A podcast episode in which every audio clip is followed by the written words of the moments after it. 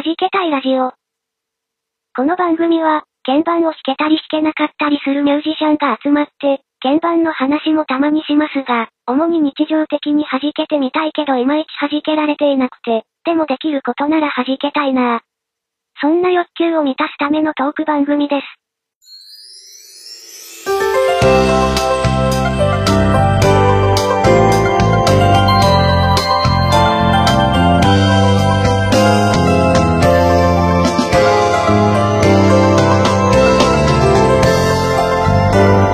はじけたいラジオ67回目です。皆さんこんばんは。はじけたいと行くパワーレック鍵盤堂ツアーって需要あるかな ?DY です。えい、こんばんは。あったら行ってみたいですね。あやこんぐです。はい。ねえ。なんか、やってみる？オフ会。はじけたいラジオで鍵盤のね、番組やってるかあ、そうら。ですね。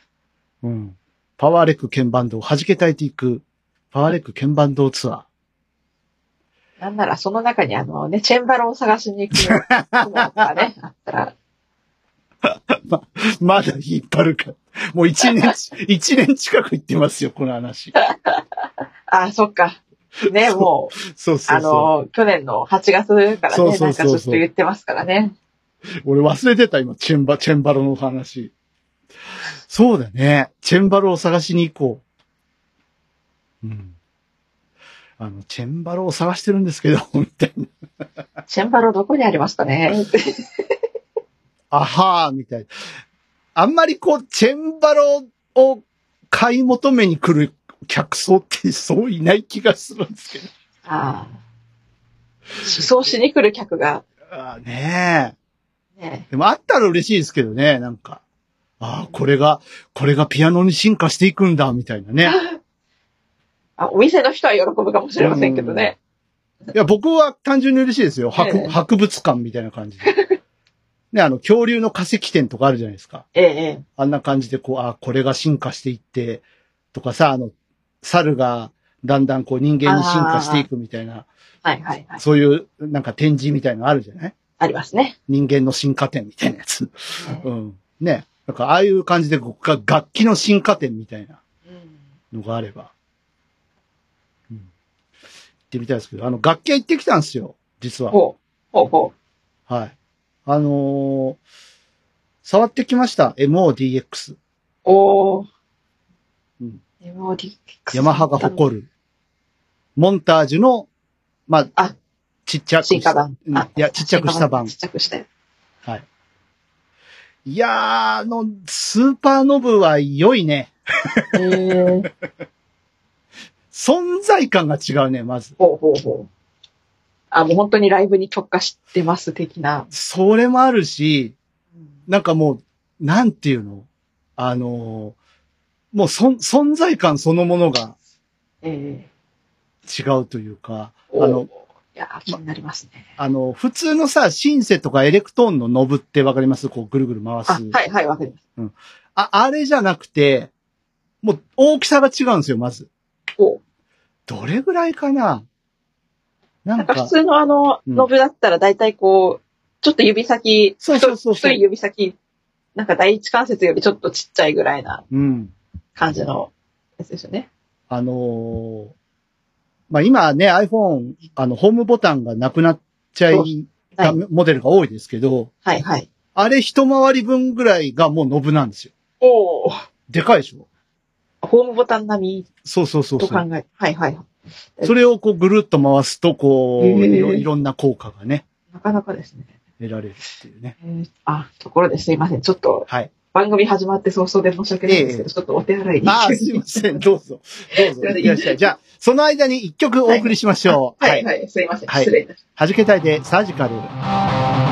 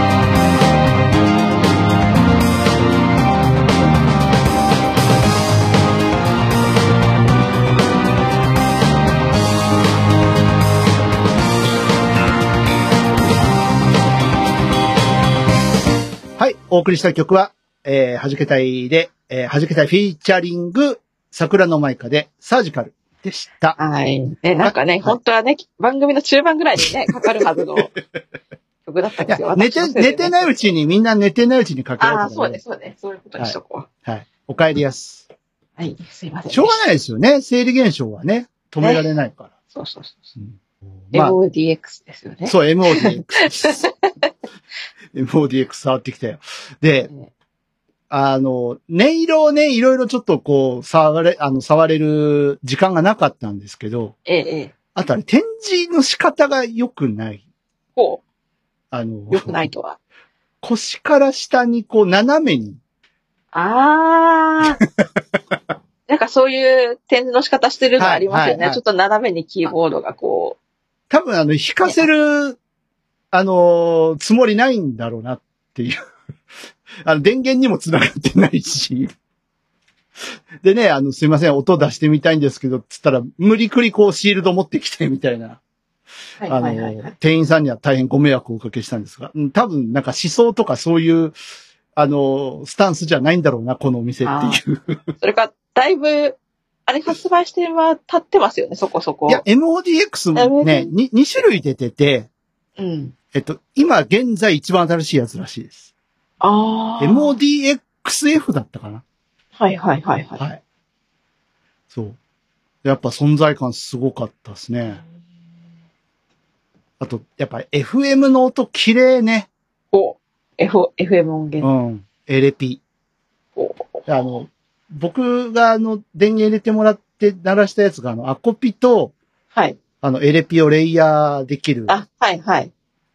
音色だったんですけど、すごい綺麗な音が出て、あ、買いたい買いたいってすごい。今すぐ買いたいって。うん。で15万円って書いてあって、あすいませんってな。まあ、しますよね。いや、あい61鍵盤でそれぐらいの。や、7、7でした。あ、な 76? 76か。うん。そっか、そっか、それなら、そうですよね。それならそれぐらいしますよね。うん。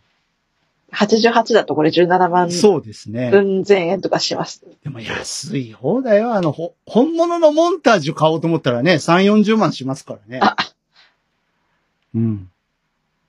すごい。で、あと、あと、島村楽器だったんですよ。はいはい。島村楽器さんやっぱローランド推しのようで。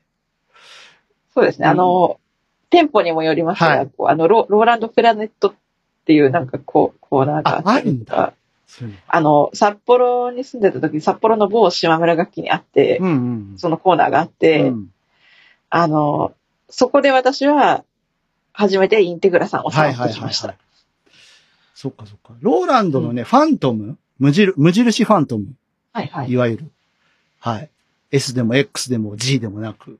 ええで、無印ファントムがあって、これも触ってきましたけど。おうん。なんか、あの、い、いわゆる、なんていうんですか、プロユースなワークステーションなのに結構ちっちゃくてびっくりしたっていうのがまず一個と、ほ本当になんか、あの、FA を、FA ぐらいかな。うん。今今ね、僕マスターキーボードで使ってますけど。はい。はい。やっぱ、それもきっと10万とかします。あ、15でした。ああ。ですよね。安い方だって15で。ワークステーションで15万って安いよ。ああうん。特価って書いて。今考えたら、ね、うん、部品の調達とかでも物価上がってるはずだから、そう、ね、そう考えたら。うん。いや、やっぱローランドらしい音色がね、たくさんこう、入ってましたね。あの、スーパーソーンのね、ノコギリ派のぶっといやつとかね。ええ。ええ。とか。うん。あとやっぱで、やっぱギターと電子ピアノが多かあ、強いですね、やなっぱり。島村さんはね。ええうん。なんか他のなんかこうガジェット系のさ、最近あの、アイラコンパクトって言って、はい。あの、S1 っていうやつが出たんですけど、あああ、なんか聞いたことはありますけど。れないかなと思ってええ。探してみたところ私は発見できなかったほですが。うん。いや、アイラいいよねって思ってますけど、アイアイラのどれかは欲しいなって思ってるんですけど。シスう。テム1やっぱか。りあ、システムえなんか8でもいいのか。うん。結構ソフト申請って割とこうネットで買う時代なのかもしれないですよね。こうもちろん楽器屋行ったら相談には乗って、乗ってはくれやっぱパワーレック行くツアーを組もうよ。何でもあるよ。ヴィンテージから最先、最新式まで。ね。いやーやり、やりたいですけどね。ゾロゾロと。ゾロゾロとね。なんか弾けたいの。ねやりたいことはいっぱい浮かぶんだけど、そうそうそうそう。ねまあ実行する、しないは、なんかじ、あれです。事務所所所属すればいいね。事務所、どっあ、か弾けたいで。大手の事務所に所属、所属、所属所属すれば。うん。エーベックスとか。X ね。でも僕、あの、ごめんなさい。松浦さん苦手なんです。あ マックス・松浦さマックス松浦苦手なんですよね。なんか怖いもん、あの人なんか、喋り方が。ん。あななんとなくちょっとこう、うん、あの、なんか社社長とか、そう専ね。務の頃から思ってましたけど、うんなんか、なんいなんか、あの、よ、よく言えば威厳がある人で、なんか悪く言えば圧を感じるというう。ん。まあ結構、やんちゃなさってたのかな、みたいな 感じありますけどね。えうん、いや、でも楽器屋さんってワクワクしますね。ーいやー、わかりますね。ねあの、しかも地元じゃない島村楽器で、それこそ新宿とか行ったりしたらうんもう4時間ぐらい帰ってこれませんでしたからね。あもういろんなシンセで遊ぶ、あのあ、、遊んで。一緒に行った仲間と遊びまくっていたらう、ん平気で4時間行ってしまいましてねうん。うんうんわかりますよ。やっぱ東京ぐらいまで行かないと、その、シンセだけをドーンとワンフロアに置いてるのってないのかな？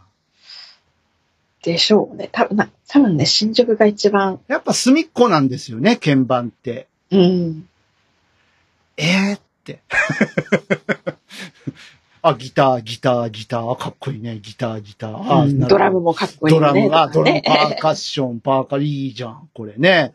え、これだけ？鍵盤って。しかも鍵盤は鍵盤でもピアノの、そうそうそうそうう。そう。なシンセとはまた全然違うなんかピアノのま、ピアノのなんか、ピアノがどゾンドンドンって並んであって、そのなんか隅っこぐらいにちょちょっとある。ええだから、ポジション的には、あの、ミキサーとかと同じぐらいの感じですよね。ミキサーとかマイクとかね。え、こんだけしかないんですか？って。うんなんか店舗によってその島村楽器もとうん。特徴がありますよね。その DTM に特化してる店舗なのかとか、あとうんピアノとか楽譜が、あの、うんうんうん。ね、生楽器系が多いのかとか、ね。なんかそれぞれにこう特徴、特色がね、ありますよね。今楽譜も売れてないらしいよ。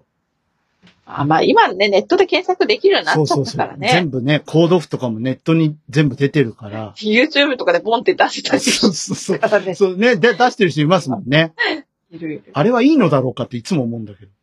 自分で書いた楽譜なら、うん。ね、当楽として、うん。どっかからちょっと引っ張ってきてるところなら、あの、公式が認めてない限りはね、うんちょっとどうかと思いますけど。だからよく Q さんとかが弾き語り配信やってて、はいはい。ね、あの、ミスチルとか、奥田民生さんとか、うんあの、歌ってらっしゃいますけど、あれはどっかなんかそういうコード譜を、あの、上げてるサイトを検索してこう、弾いてるみたいですよ。えええええうん。え最初に、あれ確かオトガメフェスの2014の時でしたっけね、あの、はい Q さんの歌一番最初に来た時は、この方はやっぱり本当、あの、ね、ミスチルの影響かなり強く受けられたのかなっていうのをね、すごく感じましたけどね。いいよね。なんかその、好うんき、好きなアーティスト感、この人が俺は好きなんだっていうのが、なんか出てる人ってすごく僕好きなんですよ。うん。あの、ヒステリックブルーとかさ。えええうん。ジュディマリでしょって。えそうそうそ ね、で、でガチ勢は多分嫌なんだよ。きっと。ミミスチルガチの人は、う。うん。やめてくださいって感じなんだろうけど、僕はね、割と好きなんですよね。えええあミス。だから僕も、あれでしょ？結構、あの、ビえね、朝ーズ、倉ですけど。朝倉さんとかビーズとかさ。うん。パーフェクトマンはもう、ああ、これ完全にビーズの影響を受けたなっていうね。ね。うん。ええそうそうそう。なんかね、ヒステリックブルーも、あの、ギターの人とかベースの人とかがちょっと、あ、置いたしやらやらかし、ね、追い出しましたよね。あのー、女の子どうしてんのかな？あ引退しちゃった？たまちゃんたまちゃん。たまちゃんどうしてですか？たまち歌うまかったよね、あの子ゃん。ね。ねうん。好きだったんですよ、僕、ヒステリックブルー何気に。たまちゃんどうしてんでしうょうね。ん。ね、あの、ウィキペディア先生に多分書いてあるような気はするので、見てみようかな、後で。えって感じですわ。はい。そんなわけで、音楽やりたいな。あれですね。あれ、あれ、今あれ、今年も、ええ。おとがめフェスは休眠みたいなので。おみたいなのでってわかんない。みたいな。うん。で、6月にひょっとしたらなんか、隠し玉ドーンみたいなのがあるかもしれない。ああ、爆弾投下。爆弾。投下。これが配信されてる頃にどう、ね、どうなってるか。違うんだよ。おとがめフェスに頼ってちゃダメなんだよ、我々は。多分。きっと。ね。我々で何かをやらないと、ね。やろう、なんか。ね、なんか、毎年言っててなかなかできてないものできてないですね。できてないですね。ありますけど。うんそうね。なんか、ローディーの人を雇いたいですよね。あ あの、ギターだとさ、一人でこう、はいはい。ね、あのーまあ、こだわる人は別ですよ。そのエフェクター、この曲はこの曲のエフェクターがね、とか、もうこだわる人は別ですけど、え基本弾き語りの人ってギター一本ケースに入れて、背負って、どこでも移動できるじゃないですか。えそうですね。ねあと、ピアノでしたらちょっと練習時間をいただければ。まあまあ、ピアノは、そうか。体一つで、まあ一個、ええいけるっちゃいけるか。うん。ねあやっぱ、シンセ、シンセはね、ちっちゃいのいくつか持ってけばいい。あ、でも、ショショルキーとか、ショルキーとか、まあ、パソコンと、だからアイラが欲しいんですよ、アイラシリーズ。ね。あの、なんだっけ、え JD、JDXA とかさ、ローランドで言うと、はいはいはいはい。JDXI とかなクラ、クラブ系で、ええあの、パソコンを中心に、こう、なあ周りに並べる感じのちっちゃいシンセええが、こう、欲しいんですよ。ええそう。そしたらね、荷物はね。そうそうそう。で、ね、なんか、ええコンパクト、コンパクトなケースをこう一個買えば、それに入れ、じゃんじゃじゃんっ入れて。と。うんねそう。ね、あの、なんだっけ、パ、プチプチに包んで、入れとけば、とりあえずは。さすがにね、MOX8 を持ってこいはちょっとね、厳しい。MOX ってあれか、えエクセスのちっちゃい方か。そうですね。ね。XS のちっちゃい。XF のちっちゃいやつは MOXF だもんね。はい。この間さ、氏家テロがまたあってさ、またなんか投下してきたんですか？いや、エクセスをやってたんですよ。はあはあはあいやー、このシンセ憧れてたなーとか思いながらうん、あの、見返してて、ええ。ただもうあれ2007年のシンセなんですね。エクセスって。言われてびっくりしたわ。へえだって MOX が2011年とかのうんうん、うん。機種ですかそうそうそう。うわあ、マジかもう、もうだって、江戸一回りしちゃったんだよ。そう、すげえ憧れたんですよ。M、あ、M、モチーフエクセス、うう。ん。欲しかった。買えなかった。あその分ね、あの、うんあ、そっか、メーカー違うな。え？F、F 映画って言ったらそうだ、これローランドだと思った。いや、まあ、え FA も大変うん素晴らしいシンセですよ。うん。シンセです。ただね、あの、ちょっとね、ストレスなのがね、あの、いい、いいシンセなんですよ、FA って。ええ、ええ。ただね、ドローバーをリアルタイムで動かせないのがちょっとストレス。ああ。私も今思えば、あの、オーディオサンプラーがついてる MOXF が出るまで待てばよかったかなっていうのは確かにはいはいはいはい。うん。そっか、サンプラーついてないんだ。ついてないです。うん。なので、いろいろこう、いろんな小道具とかパソコンとかをはいはいはい。駆使して録音せざるを得なかったわけでして。あの、すいません。鍵盤詳しくない人ごめんなさい。ドローバーっていうのはね、オルガンについてる、あの、倍音をいじる、ね。あの、ええまあ、スライダーというかノブですね。僕ね、うんはい。あれが、あの、モチーフエクセスはついてるんですよ、最初から。うん。で、リアルタイムでドローバーいじれるっていう。いやー懐かしい、懐かしいっていうか、うんすごいね。それが今やモンタージュに受け継がれ。ね。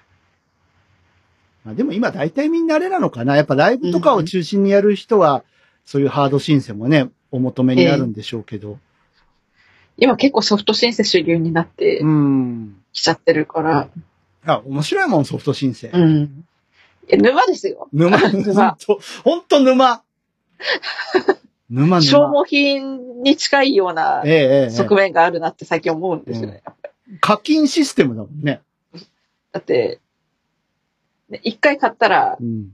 ね確かにあれだけど、その、でバージョンアップでなんかその、なんか消耗品を買い足してるようはない感覚に陥ってしまうから、この前言ったっけ？ピアノテック8が出てるんですよ。ああ、みたいですよね。なんかあれ言ってましたよね。なんかで言ってました、ね。オフレコの時だっけ？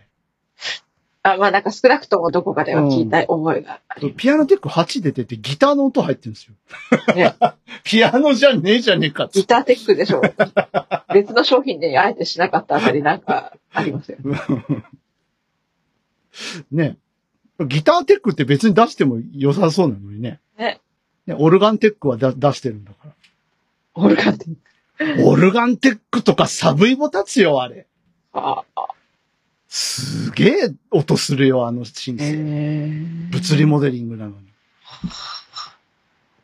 ただメモリ食うだろうなっていう感じ。ああ、ね、絶対、PC のメモリそこそこ必要ですよね。もう、オルガンテックで聞くトッカータとフーガとかやばいっすよ。えー、聞いてみたいな。ほん、ほんま、あ、YouTube にある、YouTube に。ああるある。あの、モダ、モダートさんの公式ページに。はい。ね。そんな、あのー DTM というね、えーえ課金、いいシステム。課金システムを駆使して、はい。今、だって DTM もサブスクがある時代ですからね、ローランドの。なんだっねけ。ウェーブスだってサブスクそうね。ううんん。ブティックじゃないわ。ブティックはちっちゃいやつだ。なんだっけな。クラウド、ローランドクラウド。うんうんううん。ん。とか、ウェーブスとかね。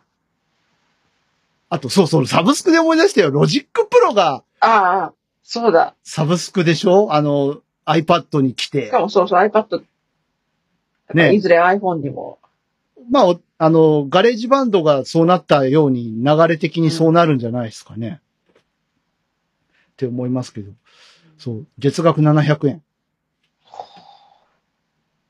ね、もう、なんだっけ、あれですよ、あの収録日ベースではまだ使えないですけど、うん、あの、配信日ベースではもうしかも、あれ、使えるそういえばなんかネイティブインストゥルメンツも日本ではまだなのかな？あの、はい確かあの、ループ素材をはいはい落としまくれるサブスク確かあって、マジで？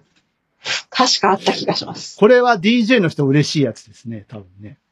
あと、ループ素材つなげてはい。曲を作ったりできる人とかは、うーん。ね。いや、ループ素材って何気に助かるんですよね、なんか。いや、なんか、うん。発表して、全然まだ完成すらしてない、うん発表できる状態にはないですけど、そのループ素材つなげて、うん。なんかあるシリーズのループ素材をつなげてうん曲にして、なんかそこからメロディー連想させてみたいな遊びはしたことありますけど、あるあるある。え僕も GarageBand で、だから、前も言ったけど、 GarageBand でそれやって作ったのがラビリンスなんですよ。ね そう、iPhone 版 GarageBand で。あれね。そう。はい。あ、言っときますか、ラビリンスの話が出ましたんで。ああ、はい。しましょうしましょう。はい。そんなね、あのーラビリンスも収録されている、えー DY さんのベストアルバムが、えー出てるはずです。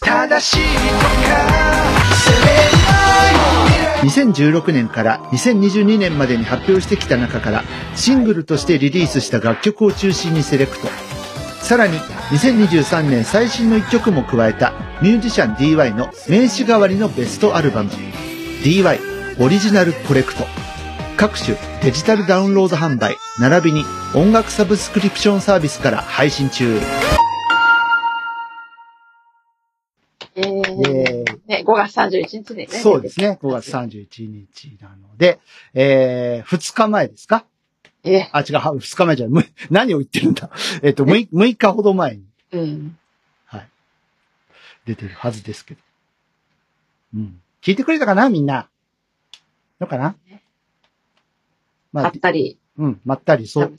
買ったりサブスクでダウンロードしたりしながら、そうそうそうそう聞いてくれてる人はいるんじゃないかな。ええええあのーまあ、本当になんか、発表順に、ほほとんど発表順に曲順を並べているので、まあ、そんな感じですよね。あうん頭から聞いてもよし、バラバラに聞いてもよしと。いそうれでね、DY さんの歴史をそうですね。ね、辿ってうん。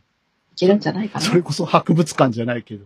うんうん。聞く博物館。聞く博物館。俺の博物館なんか、だなんかつまんないと思うよ、多分。つまんないと思うけど。いっぱいシンセが好きな人は集まああ、るんじゃまあね。そうね。えそう、96年ぐらいから2017あの年ぐらいまでのお音が堪能できるんじゃないかな。まず、あのうん、入った来たらまず、あのね、ヤマハのイイオスさんが、はいはいはい。っていうところから始まるわけですよね。そうちょっとね、最近使えてないんですけど、あの、アイカオシレーターとか使ってる曲とかね。ああ、あるんですなんかダウンロードし遊びはしてますけど、うん使ってないですね。そう、アイカオシレーターとかね、本当にそのさっき言ってたそのループ素材を、ええ、あの、自分で作れるので、ええ。うん。ままたちょっと、ね、機会があったら使ってみようかなと思ってますけど、面白い機材ですね。機材というかまあ、アプリか。あ、多分それあれですよね。なんかどっかこう iPhone なり iPad なりをちょっと一台ボンって置いておいて、そうそうそうそうこう DY さんが使ってたアプリ一覧みたいなのがこう、ね開くと、うん。ホーム開くと出てくるようになってる仕組みとかがあったらね、あ成り立ちますよね。博物館としてあ、は。それ、それでこう、何？パワーポイントで、このアプリがどうのこうのみたいな説明すればいいの？こうカチャカチャ DY さんはこういう風に使っていて。いでも自分でもさ、その EOS 持った時、ね、初めて EOS 持った時は、ええまさかこんなね、ソフトシンセっていうものができて、もうありとあらゆるいろんな音を混ぜ合わせて自分だけのそのスタジオというか音作りができる環境ができるっていうのは思いもしなかったので、ああ。私が DTM を始めた頃っていうのは、その、うんあの目が見えない状態でも DAW が使えるっていうことが全く想像できなかったうんうんうん。時だったので、薬用設計今それができて、が最初？うんそうそう、薬設計ね。はいはい。ニュース。え、あの、あんまりこれ聞聞いたことない気がするんですけど、なんですか？なんですか？はい。アヤコングさんってはい DTM 始めたきっかけって何だったんですか、初めてなんかきっかけ、作ってみようと思ったきっかけ。あ、なんか、なんかあんま聞いたことないよね、こういう話。あの、遡ること小学生ぐらいはいはいはい。で、あの、まあ、学校の、その時いいた、こう、パソコン詳しい学校の先生うんが、うんうんうん。あの、よく、パソコンでなんかこう、曲を作ったりとか、なんかアレンジしたものをこう流したりして、たのをちょっと聞いたことがあって、その当時だとあれかな、ケークウォークとかあの辺かな、ミあュミュージローとか。ソナーとか、あ、あ、ソナー、ソナーも出てた。で、うん。えあと高校生ぐらいの時にこう友達と、こうなんかの理由で、こう、教室にパソコンを借りていて、はいはいはい。なんかその友達があの、なんか MIDI の部屋みたいなのをよく見てて、これを、ああ、で、こう流して遊んでたり昔なんかありましたね。 MIDI ばっか置いてる、あの、ホームページあったわ、そういえば。でそういうので聞いて遊んだりとか。してるうちに、うんいつか自分もやりたいなっていうのは、あと、思ったりとか、中学生の時にあの、なんか技術科の授業でう、んちょっと MIDI をパソコンでいじるはいはい。勉ことはやったんですけど、うんこう譜面をこうパソコンで読み上げなかったりとか、ああ、はいはいはい。いろいろやっぱり難しいなって思ったりはしたんですけど、うんそんな折、あの、大学生になった時にうんテキストで音楽が作れるっていうのを知って、うんうん。まあ、ミューズをね、うんこの薬用石鹸とか言ってるやつをね、薬用石鹸、はい。あのダウンロード一回したんですけど、うん。途中で、これどうしたらいいんだろうってなって、はいわからなくなった箇所があって、うんそれを皮切りに結構挫折して、うん。挫折しそうになったんですね。うんうん。まあ、作曲のスランプも重なっていたのが挫折しかかったんですけど、うんその、それより少し前から、ゲーム音楽とかをこうバリバリ作ってる友人がいて、ミューズでね。はいはいはで、その人と、あと何人かでですね、あの、サークルを、い。うん。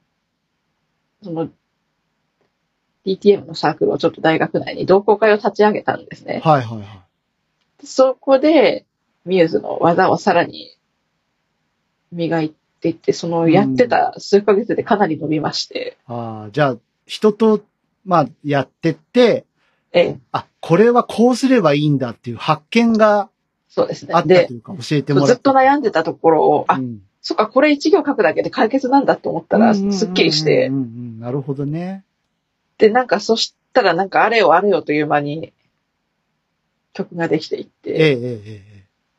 で、気づいたら、うん後々の曲でさえもちょっとその壁を越えられないようなものを作ってしまうに至ってしまったわけです。うんうんうん1年4ヶ月ぐらいで。はいはい。それが会いたい気持ちだったわけでして。なるほど。そっか。いやーなんか貴重なお話。は いそう、だから、いや、そう、あやこんぐさんがお音楽を、DTM をなんか始めたきっかけってあんまり聞いたことなかったなって。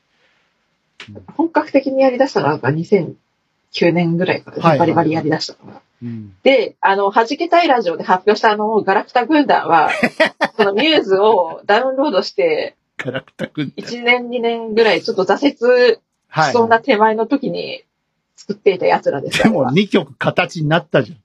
いや、まあね。ねいやーああれはあれで面白かったですけどね、あのー 発掘してさ、みんなで話し合って。だから、ササークルみたいなもんじゃん、うちらも。そうですね。ね。で、猫ニャさんが、あの、架け橋の元になっええたやつ。ええうん。これがいいって言って、あ、じゃあこれみんなでどうにかしようって言って、うん。面白かったですけどね、僕は。しかも、よくよく見たら、あの、時の架け橋の譜面なんて、なんでこんな書き方してんだろうっていう書き方をして、あんななんか8分の6っぽい感じの、はいはいはい。今だったら違う書き方するよなっていう、うん。ちょっと自分でもわけわかんなくなる。後で見返して。いやーそう、サークルっていいよね。なんか、えあの、DY ちゃん、孤独に音楽を作ってきたのえで、ああ、いやでもピアノや、ピアノ独奏の曲作ってた時は確かに孤独に作ってましたよ。うん。そう。孤独に音楽作ってたから、誰もシンセできる人がいなかったんですよえね。周りに。ピアノとシンセって話が違う違う違う。全ね。然違う。で、楽器屋さんに聞いても、あのーわかんないっすね、みたいな感じ。楽器屋ですらわからない楽器を俺は買ったのかって。すげえ凹んだけどね。そんな、うん。まあ今ほど多分、まあ、その DTM の歴も DY さんの方がはるかに長いっていうのはね、それ、ありますし。ただね、ただね、うん一個良かったのが、イオスだったっていうのが良かったんですよ。あこれが。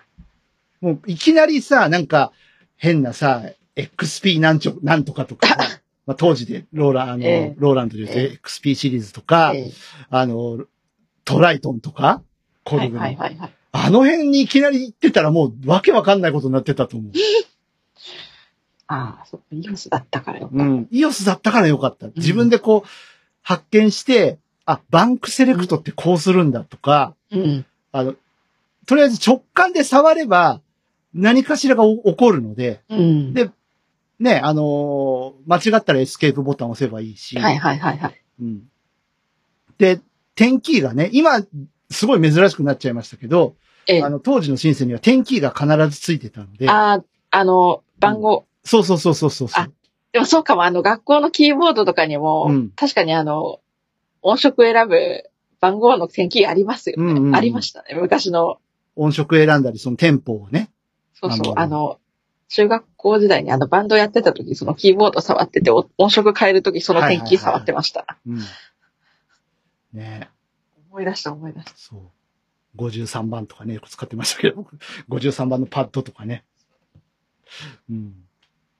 そう。そうあの、そうそうで、僕がイオスを手にした頃ってええ、まあ、96年だったんですけどええ、あのーようやくパソコンに楽器をつなぐとっていうのがお割と一般化しだした。はいはいはいはい、はい。Windows 95がもうね、あの爆発的に売れていて、そんな中でシンセと楽器、あのパソコンをつなぐとみたいなので、だから USB とかついてないんだけど、MIDI の端子から USB につなぐみたいなことでやれる時代にちょいちょいなり始めてて、まあ僕はそこまで MIDI を、作る人がどんどん出てきて。そうそうそうそうそう。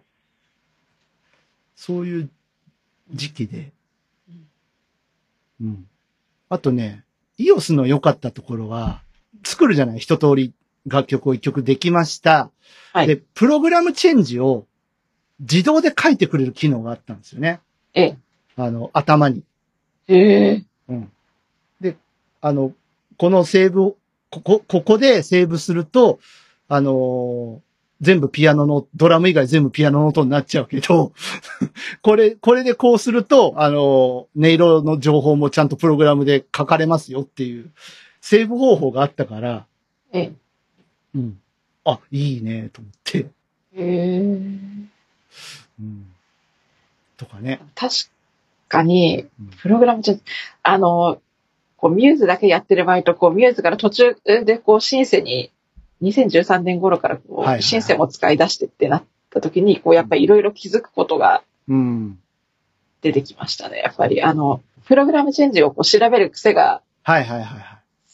ついてたっていう、うんついてたから、こう、後々、シンセになった時にもそれが理解できて、あ、ここに自分でこれ、これこれ入れなきゃいけないんだなっていううんのが分かってた一方で、なんかあの、シンセ使ってると当たり前な感じのあの、ね、小説とか白とかキックとかの概念うがんうんうん分かっていたりいなかったりっていう、結はいはい構、はい。あるある。結構知らないことが、うんあの、で、ミューズで普通に入力、何もせずに入力してるともうか、自動でもクオンタイズされてるもうん同然の、状態で入りますんで、うん。ちゃんと適切な、はい。あの、8分音符なら8分音符、4分音符なら4分音符のやつを入力してやればいけるんですけど、クオンタイズの概念さえもわからなかった。はいはいはい。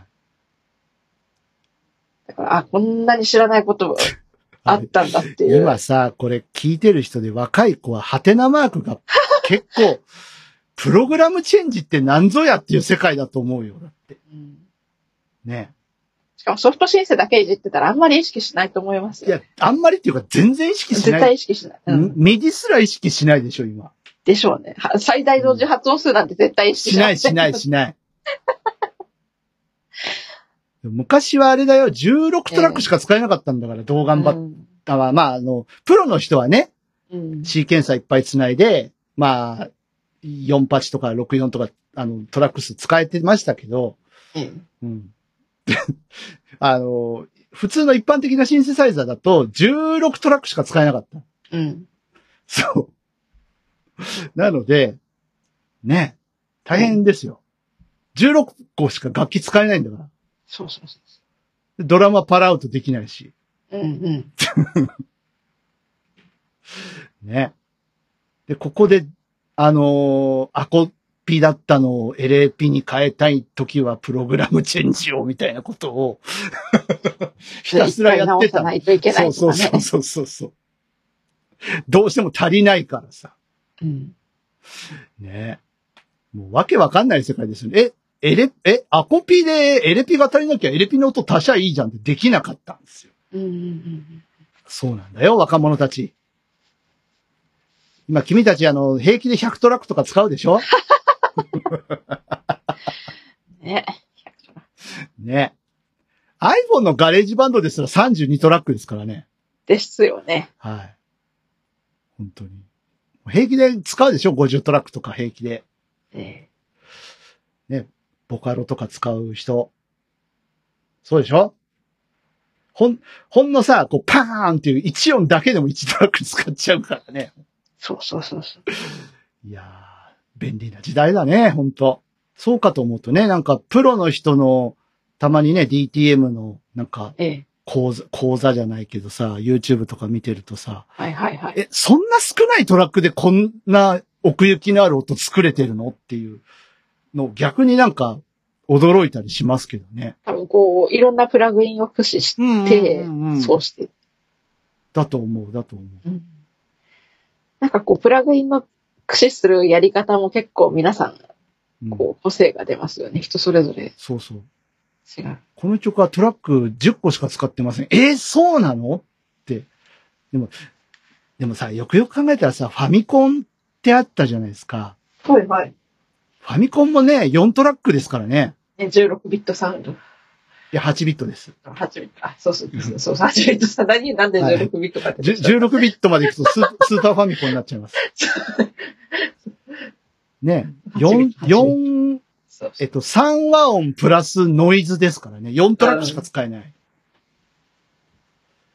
そんな中でね、名曲が、たくさんね、杉山浩一先生とかもたくさん曲書いてて、スーパーマリオのね、ま、ねマリオンのね、ヒゲのおじさんもね、今映画で大人気ですけど。岩本茂さんだ。音楽は違うのかな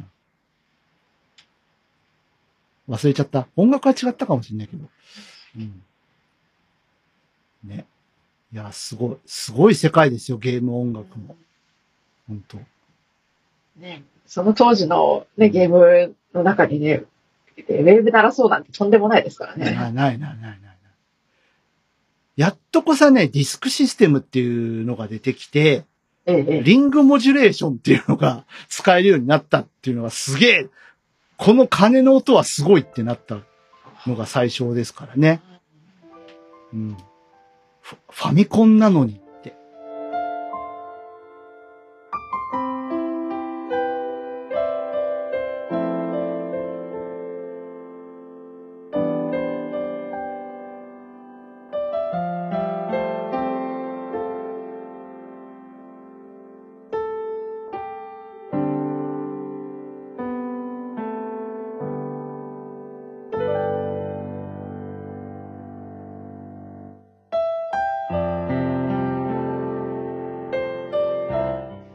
習しないとな。いや、しないとな。ピアノ。いやー、なんかピアノ弾けたら強いですよね。ねえ、ちょっとうま、うまい下手は別にして、ねえ。あピアノで言うとね、僕お礼を言いたいんだ。はい。あの、何ですか？勝手にお礼を言わせていただきたいんですけど、あれ、なんかしました？えっと、全然、あの、番組とは関係ない人にお礼を言いたいんですけど、ああ、はいはい。ナルト姫さん、ああ、なるほど、はいはい。ずっとラブコールを送り続けているナルト姫さん。はいはい。アクア弾いてくれてありがとうございました。おー。ありがとう。覚えててくれたのかなって思うんですよ。僕一回ね、ねえ、小耳に入ったんでしょうね。いや、一回ね、僕、ナルト姫さんゲストに呼んでるんですよ、パラビで。あ、パラビで読んで、その時のオフトークかなんかで、うん。坂本龍一さんのね、アクア、あ、その時あれだ。ちょうどあの、ナルト姫さんが、戦場のメリークリスマスをご自身の番組で弾いたぐらいに、そのタイミングで僕が、あの、ゲストにお呼びしたんですよ。え。で、あの、戦メリもいいですけど、あの、アクアっていう曲があってねっていう話をちらっとしたと思うんですよ。えで、それを覚えててくれたのかどうかは正直わからない。あの、言及はされてないんですけど、うん。あの、数ある坂本龍一楽曲からアクアを選んだっていうのは、ひょっとしたら覚えててくれたのかなっていや、うと思いますよね。のがあって、ねだってみんなさ、あの、エナジーフローとかそっちの方にやっぱ行くじゃん。センメリカエナジーフロうんーが。か、まああと、なんだっけ、ラストエンペラああ、ラスト。ーうん、とか、ね。うん。あとはまあ YMO の曲とか。あと、ね、線のナイフとか弾く人いるかもああ、線の、線のナイフね。線のナイフも若干マニアックな。うん。弾く人は弾きそあと、なんだっけ。あの、坂本美優さんの、にね、書いた曲ね。なんとかサイド、サイドう。アザーサイド。アザーサイドラブか。うん。どうしてあれ中谷美紀に歌わせた？日本語にした？なんであれ日本語にした？あれ坂本龍一に、あれ、あれ、あんままでよかったのに、あれ。坂本龍一に聞いてねくださいと言ってね、聞けない。ちょっと死んで聞いてこようかな。し生き返れない、ね。しかもね、中谷美紀さんに何曲か提供してますからね。まあ、その、てか、その、ほぼほぼ中谷美紀さんの曲は坂本さんじゃないの？ああ、ですかね。違うの？フロンティアが好きです。まあ、まあ、前も言ったかもしれないですけど。フロンティアとかね。ストレンジパラダイスとかね。坂本龍一さん聞いてるかなって聞いてないよね。聞い聞いてないね。中谷美紀さん聞いてますか？聞いてない。聞いてないですね。あの、なんか、某所に上がってたあの、坂本龍一さんのあの、なんか NHK の FM でなんか毎年、はいはいはい。年明けになんかニューイヤースペシャルみたいなのを放送してる。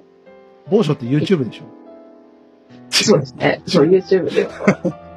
あと、スコラが上がってたね。うんうんスコラ、音楽の学校。うんバッハの回が上がってはいました。うん、最後の方、ほんと亡くなる数ヶ月前のああ、はいはい。喋り聞いてたら、なんか本当ま、なんか満身創痍の状態でやっぱり喋ってたああ、そうなん。だ。それはまだ聞いてないなんか今年放送されたやつをね、ちょっと聞いてはいはいはい。うんなんか本当なんか、ま、満身創痍の状態で喋ってたのかなっていう感じはね、しましたね。ど、どう思います？なんか、水木一郎さんとかもさ、いの、ええ猪木さんとかもそうですけど、え本当に亡くなる間際まで、こういう、まあ今ね、YouTube とかを通じてこう、うん。ね、あのえ、ね、A 六輔さんだってもなくなそうるそうそうそうね、活動をされたりとか、メディアに出たりとか、されてますけど、なんか、その賛否があると思うんですよね、あれもね。えなんか、確かに無理しないでほしいなっていう気持ちも。もう、もういいよって、なんか僕なんか思っちゃうんですよ。ありますけど、やっぱその、し死ぬ間際まで仕事してたいっていうその人の気持ちならやっぱりまあそうだ気ね持ち。を大切にした方がい難いと思しいとこだけどね、なんか。いや、もう、そうまでして出てこなくていいよってね、車椅子でね、水木一郎さんとか、えー最後の方出てらっしゃったりとか、まあ、あの、円楽師匠とかもそうでしたけど、いや、もう、もういいよ、隠居しなって、あ本当、ね、最後の最後、ね、坂本龍一だって最後の最後まで音楽のことを考えてたって、ん。ね、言われてるぐらいですかねむず、難しいよね。本人がやりたいこととその世の中の目というのは、うん。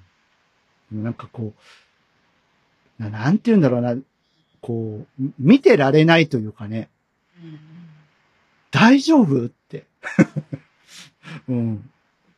もう、もういいよ、いい、歌わなくていいからってなる。すごい。分かったからって。そこに、なんかそこにいてくれるだけでいいからみたいな気がする。しかもあの、ああ、何年前だ、もう5年ぐらい前にはい。お亡くなりになったあの、はひ日高五郎さんとかで、あはいはいはい。4年前か、亡くなった日高五郎さんとかですら、うん亡くなる数日前にまで、一回入院してた病院に退院して自分のプロデュースしたうん。ライブ公演のところに出てきて司会やっちゃってましたから。はいはいはい。まあね、そうやって、あとね、突然いなくなる方とかもね、ええいらっしゃって、大分のね、はいはい。ラジオ番組で、夕方なしかっていう番組が、もう20年近くやってた。はい。あ、違う、30年近くか。はい。やってた。もう本当に大長寿番組があって、うんその番組を支えてた吉田寛さんっていう方が、はい。一昨年かな、本当に急に亡くなったんですよ。ほうん。で、まあ、ちょっと僕もにわかには信じられなくて、そ、それまで本当にお元気に喋ってらしたのう。で、え急に亡くなられたって聞いて、今週は追悼番組をお届けしますみたいなことがあって、え、えー？って。あんたがなしかじゃんってなって。ええあアナウンサーの方？えっとね、コピーライターの方なんですよ。えーうん。そう。で、まあ、ラジオのパーソナリティもされてたというなんか病気とかあったんですかね？いや、わかんないです。うん。いや、本当に突然行かれたので、大分県民はね、未だに、もう夕方なしか自体もね、終わってしまったので、割と切ない、まだ引きずってる人が結構いるというお話ありますけれども。うん。ね。まあ、亡くなられたつながりで言うと、ええのっぽさん亡くなったね。あ、のっぽさん亡くなっそうそうそうそうそう。まあ、亡くなったねというか、亡くなっ仕事の休憩時間にうん。通知が来て、はいはいはい。え？って思いましたけどね。亡くなってたねといううん方が正しいのかしら。半年ぐらい前、うんなんかね、本人の意向で亡くなってから半年は公表しないでくれっていうね。その半年っていう目安は何だったんでしょうね？まあ、なんで半年だったか本人に聞いてみたいですけどね、それこそね。、まあでも、割とわたわたするからな、やっぱ。しかもね、のっぽさんってあの、ね、喋らないで工作とかするそうそうそうことで有名なそうそうそう。ね。だから、で、亡くなった時も、こう、あんまりわたわたされたくない。うん。静かにあの、いなくなりたかった。そもそもは裏方の人なんですよ、あの人、そうね。そうそうそう。なんか、ポンキッキの放送作家とかやってたらしくって。そうそうそうそうそうそう。そうなんかね、お父様がなんかそういう芸芸人さんで。そうですねはい。うん。だからあんまりこう、どうなのかな、ご本人的にはあんまり表に出てこう、はい、というわけで始まりました、みたいな感じの人ではなかったのかもしれないうん。ですけど、まあ、今年の紅白はグラスホッパーやるんじゃないですか？あれ話題になりましたよね、ね。みんなのね。これでやんなかったら NHK ダメだよ。ねワンピースとかに頼ってちゃダメだよ、本当。ね。お子さんのあの、ね、タップダンス。そうそう、ね。タップダンス。だから、タップダンスかっこよかったんですよね。ね。ね僕、たまたまあの、できるかなの最終回をたまたま見た、へえ。見てたんですよ。はいはい。喋ったのっぽさんをね、たまたま見て。で、まだワクワクさんがね、すっげえ緊張してた感じで。ワクワクさんね。そううんあのね、ゴロリーとかいう感じの喋りじゃなくて、こんにちは、のっぽさんって。すんげえ緊張してんな、この人って。うんえ、のっぽさん結構ね、性格が穏やかな感じのね。そうですね。ですね。うん。88歳なら、まあ、ねがん、頑張ったというか大往生ですよ。往生してましたよ。ね。いや、夢をありがとうございます。の、僕ものっぽさんの番組見ていろいろ作りましたね。ううんん。作った作った。楽しかった。ゴンタ君と。ね、のっぽさんとゴンタ君と。どこで見たんだか、そののっぽさん、ね、リアルタイムでやってた頃ってまだ私1歳とか2歳とか、ですよね。それぐらいなんで、うんでもなんかどっかで見てはいるんですよね。グラスホッパーとかが流行るよりも前に。ちょこちょこですけど、再放送があった気はします。うん本当単発ですけど。うん。本当にた、あの NHK 何周年とかの時に、うん。単発で、ポツンポツンと、あのね、昔の名場面じゃないですけど、ええ。そういうので、やってたりとか、うん、した記憶はありますけどね。そういえばさ、はい。そう NHK でこの話をしときたいんですけど、NHK、はい。いのど自慢って見てる最近。や、全然見てない。あの、その、全然違う番組をあ私は聞いているので、はい。もうここ10年以上は見てないですけど、なんかあの、うん。一応ニュースではね、見 てあ、見てますか？見てますか？生バンドからカラオケに変わったというお話はね、あの見ております、ニュースで。えー、どう思いますか？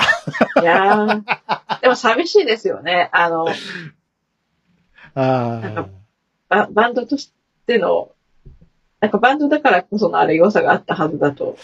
そう。あれはな、な、なんでああなったんだろあれじゃないですか。だから、人手不足とコスト削減じゃないですか。う。いや、人手不足とコスト削減なのか、若い人たちがあんまりこう、その生バンドをバックに歌うっていうのにも、なんか、馴染みがないのかもなってちょっと思ったんですよ。あとなんか、NHK のそのプロデューサーサイドの言い分もちょっと見たことあるんですけど、ん。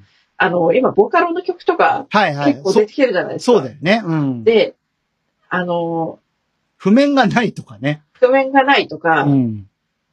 こうバンドで対応しようと思った時に結構難しいらしいというのは、うんうんうんでね、うん DTM とか、シンセの音色をいっぱい駆使した曲もね、たくさんうん。うん。あって、そういうのをこう、ね、歌いたいってなった時に対応できなくて、うん。対応できないっていうのをちょっとなっていうのがあったらしいんですけどね。はいはいはいはなんかそれも一つで、その、ね、人手、人手不足がコスト削減だっていうことだけじゃないみたいですけどね。そういう。い。まあわかる気はしますけどね。わかる気はするけど、あのーもう10年ぐらい前かな、小室哲也さんがね、はいはい。あの、ツイッターでつぶやいておられたのをすごく、あ、違うか。いや、でもそうかもしれない。あのーお見かけしたことがあるんですけど、ええ今一番日本で頼もしい音楽番組はのど自慢ですねって。はいはいはいはい。あれって全部生バンドでしょ？ええええ。だから人の歌うスピードにも合わせなきゃいけないし、その、く、呼吸？うん呼吸をすごく大事にしているええ番組で、バンド間の呼吸と、その歌い手さんとバンドとの呼吸っていうのをすごく大事にしている、あの、日本では今唯一一番頼もしい番組じゃないでしょうかって、コメントを小室さんがされてって、確かにね。ええ。ああ、確かに、やっぱ小室さんの目の付けどころというか、すごいなって思ったりしたんですけ結構どんなに、こう、もうテンポも音程もずれてさ、それでも本人は気持ちよく歌ってるっていう80、90ぐらいのうん、ね、おじいちゃん、おじいちゃんおばあちゃんいらっしゃるもんね。うん。それをこう柔軟に、もうな、何事もなかったかのように、こう冷静に柔軟うに、ん。ね対応してるその凄さっていうのは、うん。あれ生バンドだからできることで、あと、まあ、カラオケと生バンドのあれもそうなんだけど、司会者が結構ひどいらしいじゃないですか。ああ、そうですね。なんかあの、なんだっけ。宮川康夫でございますみたいな。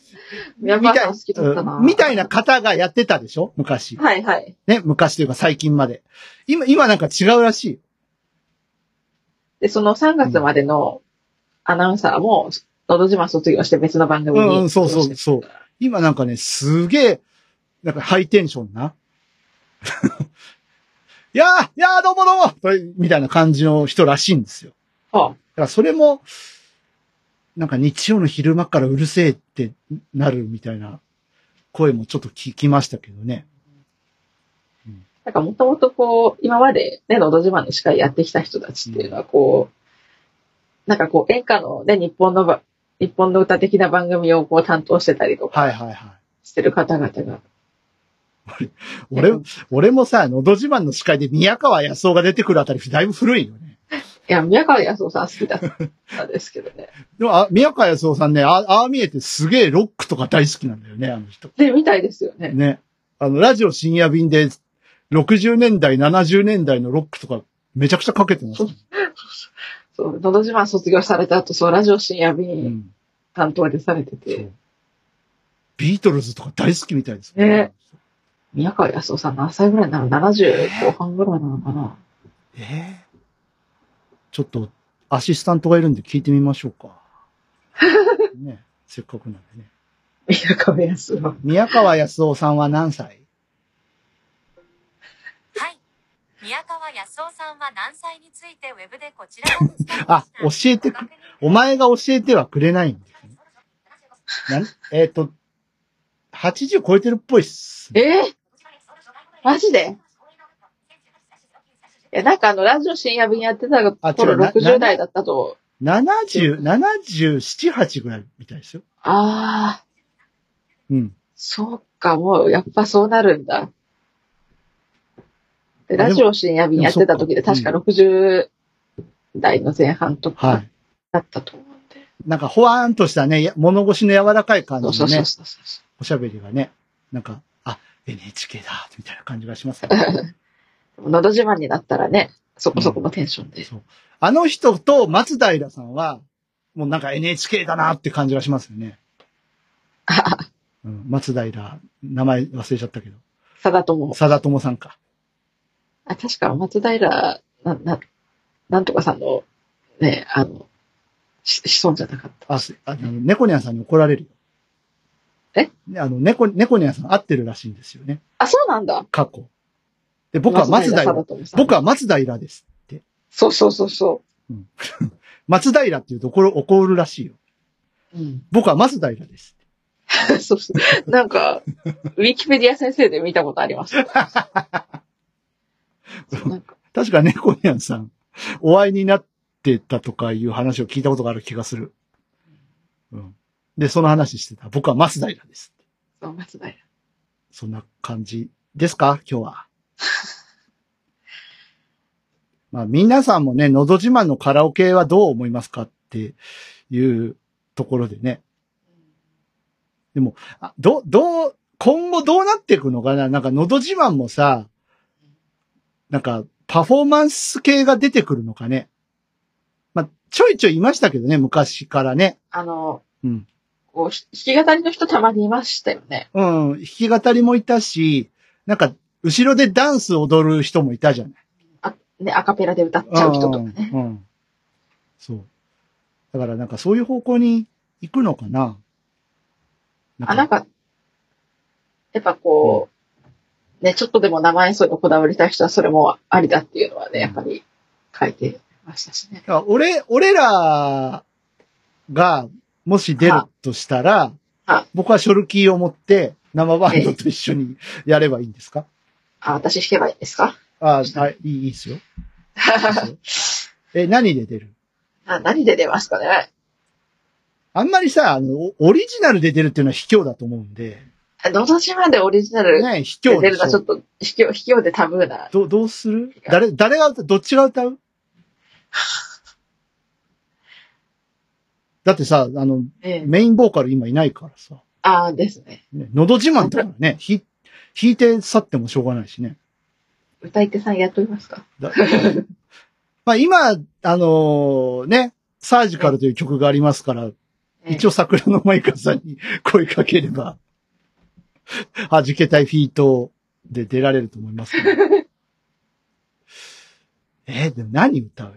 歌い手さんが、なんか、得意そうなそうだよな。曲でやるのがいいのかなって。歌い手はちょっとの、の、のけとこう。こっちに。だけど、うんはい。どっちが歌うかで決めよう。これ。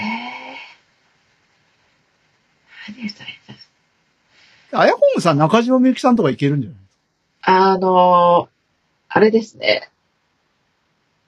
そう、中島みゆきさんで言うと、うんそのアーティストが、その好きか嫌いかはともかく別としてですね、あの、地上の星うんいけそう、いを、けそう、いけそう。かある、うん。その中学の時の、まあうんそれこそ、この先生いなかったら私今作曲やってませんっていう人と数人とでカラオケに行って、その先生が歌ってるうん時に私もちょっと一緒に歌ったらですね、うん。これが、なんか結構受けが良かったらしく、あ、本当以来地上の星が18番になってしまいました。いいじゃないですか。あ、じゃあ分かった。じゃあ、あやこむさんがのど自慢で出る場合は地上の星で 行きましょう。はい、で僕はじゃあ分かった。菅氏顔さん行くわ。あーあれ、ビーズとかじゃん。え、菅氏顔、僕らは、つ あれ、プロフェッショナル。いや、NHK だから気使った方がいいかなって。あ、そうね。横一列でスタート切った。うん、やめましょう。怒られる、怒られる、怒られる。相変わらずダメな僕。カーンって、その、その辺でカーンってならされる。はい。で、どっちも NHK つながりで気を使って。うん。どこに気使ってる？でもあの、あ、そう、そうね。に。えああ。ふと思ったけどさ。はい。朝ドラでビーズってどう思います？あーバラード曲とかだったら、いけるかな？うん、なんかもう、ビーズぐらいじゃないかなって最近思うようになってきて、朝ドラの主題歌やってないの。大御所で。ね、ミスチルはやったもんね。うん。ミスチルはやっ福山雅治ね。まあ、福山さんもね、やったし、あの、桑田さんもやったし、あ、や、ススピッツもや、スピッツもやりましたね。やり、やったね？うん。ええ、あと、まあ、森山直太朗さんもや直太朗さん玄ちゃんもあったし、玄ちゃんもやったし、愛子もあったし、ありましたね。うん。まあ、まあ、いるっちゃいるけどさ、大塚愛とか、あ、まだ、まだやってない人。ええでも、あ、大塚愛ちゃんはあれか、あの、みんなの歌やったか。ゴスゴスペラーズ以外とやってないかもしあれない。今、ふと思った。ー、ま、まだ活動してんのあの人たち。一応してはいるみたいしてんの？ですよ。えー僕はゴスペラーズはね、あの、誓いっていう曲が好き、ああ、いいです。ね。はい。どうも黒瀬さんがすの曲が好きみたいです、僕。あの、村上さんじゃなくて。しかもゴスペラーズ皆さん、えそれぞれこうパート分けはあったとしても、皆さんボーカル取れるから、うんうんうん。そうそうそう。ね。あ、ねそれこそビーズの、ね、バラード曲とかはい。ね、いいと思い朝ドラね。朝から稲葉の声を聞きたいかっていう。これアップテンポな曲だとちょっと、あれかもしれませんけど、やっぱりこちょうどローケみたいな。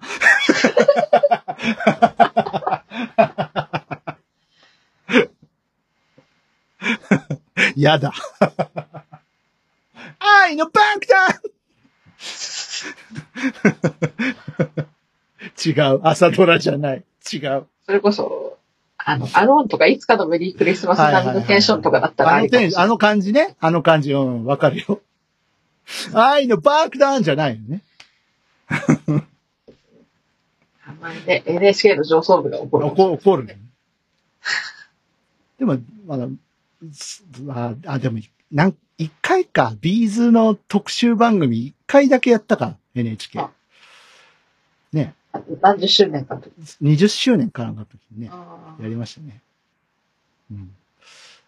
ああ、そうだね。あの、紅白まだ出てないもんね。意外にもうん。出てないです。ね。いやーもうそろそろ、そんなに視聴率が欲しいなら B'z を出せっていう。意外と見る人いるんじゃないですか？ B'z 出てきたら。いやーいるでしょう。ね絶対いると思うな。しかも特別枠じゃなくて、ちゃんとさ、あのーね、メインのとこで出していただければ。うんうんちょっと見てみたい。いや、紅白で見たい人結構いるよ、俺。うんね、A ちゃんももう一回見たいしね。あ、はい。じゃあ、うんえちゃんね。A ちゃん特別枠でしたけどねうん。そう。あと演歌の人もうちょっと呼び戻そうよって思いますけどね。演歌の人、今どっちかっていうと、あの、テレ東の、ああ、のはいはいはい。年忘れ日本の歌の方で皆さん、そっちが忙しい。そ、そ、そこに取られてんじゃないの？あの、高齢者の方々は。ね。で、NHK も NHK とで、うんね、若い人に見させようっていう意図がちょっと強くなりすぎて、なんか、あんま、あえて、こう、なんか演歌の人をこう引引退させて、そっちの方に流れていく流れを作ってしまってるそこがね、そこがどう難しいとこではあるんですけどね。だってあ、あっちの方が視聴率がいいっていう話じゃないですか。あの、裏でやってる紅白。あの、あ B。BS かなんかでやってる。あうん。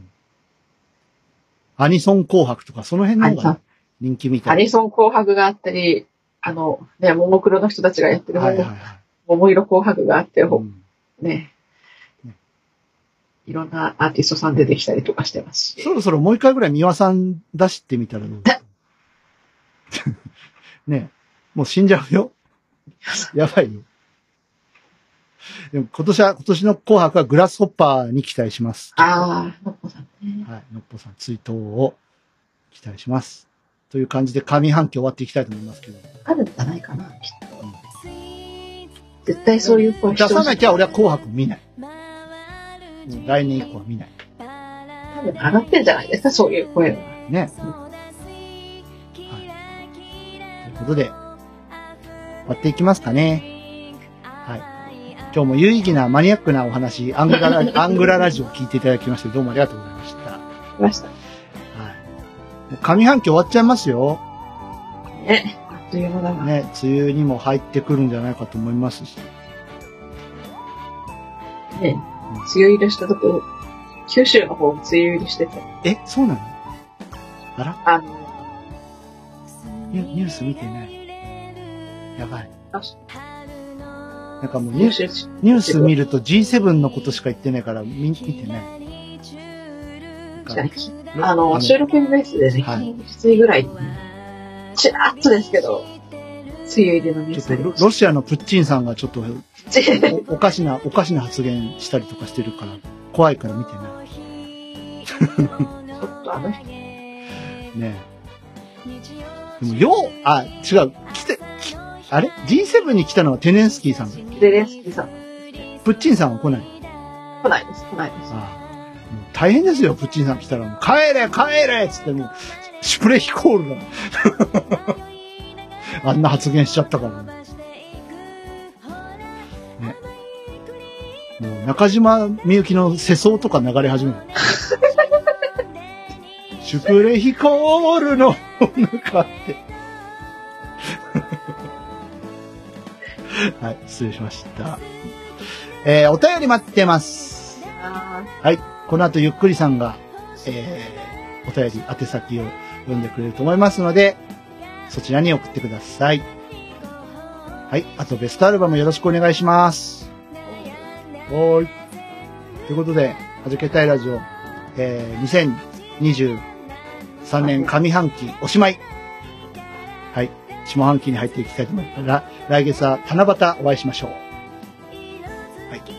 お相手は私 DY と、あ、ヤコングでした。それではまた来月ごきげんよう。さよなら。バイバイ。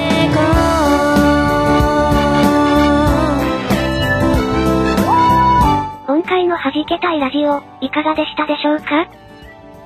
この番組を聞いていて DY、あやこんぐに聞いてみたいこと、弾けてほしいこと、その他番組へのご感想など何でも構いません。お便りを常時お待ちしております。お便りは Twitter ハッシュタグ、シャープ弾けたい。弾丸の弾、ひらがなのけ、軍隊の隊、弾けたいです。このほか、番組ブログのコメント欄でもメッセージを受け付けております。皆様からのお便り、お待ちしております。それでは今回の弾けたいラジオはここまで。また次回お会いしましょう。